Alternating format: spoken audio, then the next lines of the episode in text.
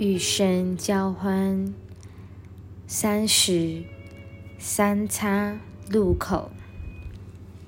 许多人阅读我们所写的内容时，感觉这条路要求太多，吓坏他们了。问题是，他们无法继续目前所走的路，因为陷入进退两难之境。这时，这个时候，你要决定自己要走哪一条。我们会说，你一旦来到这条路口，这个路口，除非你做出选择，否则你不会有任何进展。实际上，这是最困难的地方。许多人会在那里坐下来，一阵子不动。然而，人生仍然继续前往，你也必须往前行。因此，我们鼓励你选择比较少人走过的路。这条路会带你到达你的朋友和家人都未曾去过的地方。请勇敢一点，真正的活出不同人生。如果你已经阅读这本不可思议的书籍那么多页了，表示你的内心有某样东西知道这是你要走的路。你的灵魂召唤你到此，并请求你听一听这些话。你的灵魂厌倦了同样的老故事，一成不变的不良食物，它想摇一摇你。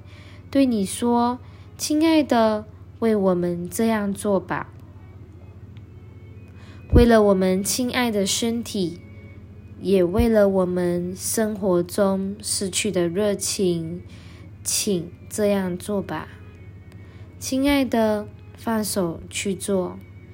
因此，当你决定走下去时，你会感到如释重负，而且。”确实会感受到自己的力量增强了。现在你的工作就是怀着慈爱及宽恕的态度继续这趟旅程，不要使自己感到匮乏或剥夺自己任何的东西。但是每一周选一件小事情来做，用健康的方式取代目前的做法。并且要对自己的改变给予祝福和肯定。许多人在决定踏上新的旅程之后，已遇到一一遇到太大的困难，便以各种方式打击自己。如果你不慎失足，只需笑一笑，然后承认没错。这是很难戒除的习惯就好。可怜的小我感到害怕，不喜欢这种改变。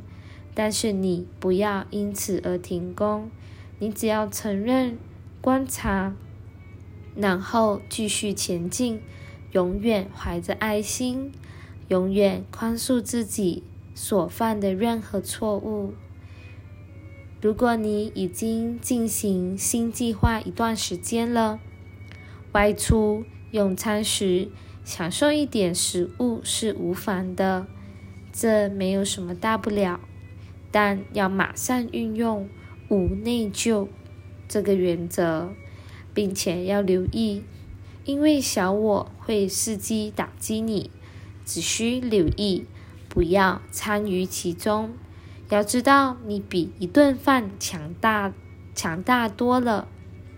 重要的是，你日常习惯要让自己保持在纯净且轻盈的状态。